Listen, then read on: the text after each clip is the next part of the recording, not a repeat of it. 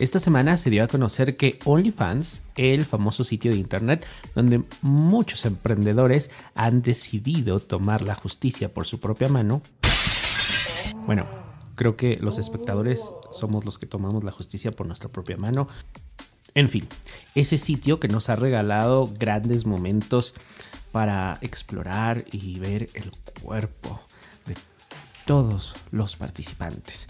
Pues bueno, OnlyFans que ha ganado muchísimo dinero y que cobra el 20% de todas las suscripciones, ha anunciado que dejará de aceptar contenido pornográfico. Esto ha causado la molestia de todos los creadores de contenido y por supuesto de los suscriptores. Algunos creadores de contenido han decidido despedirse de OnlyFans y por eso aquí te traigo algunas alternativas y dónde podrás encontrarlos. Esta plataforma es de las más parecidas a OnlyFans y es de las que más popularidad han ganado los últimos meses. Los usuarios encontrarán en un territorio familiar ya que ofrece las mismas opciones de venta y suscripción. Just for Fans ofrece las mismas comisiones que OnlyFans, es decir, el 20%. Todos los sexos, todos los géneros tienen cabida a la hora de vender contenido. Se trata de una de las plataformas de este tipo más nuevas, por lo que es de esperar que reciba mejoras en los próximos meses. Membership.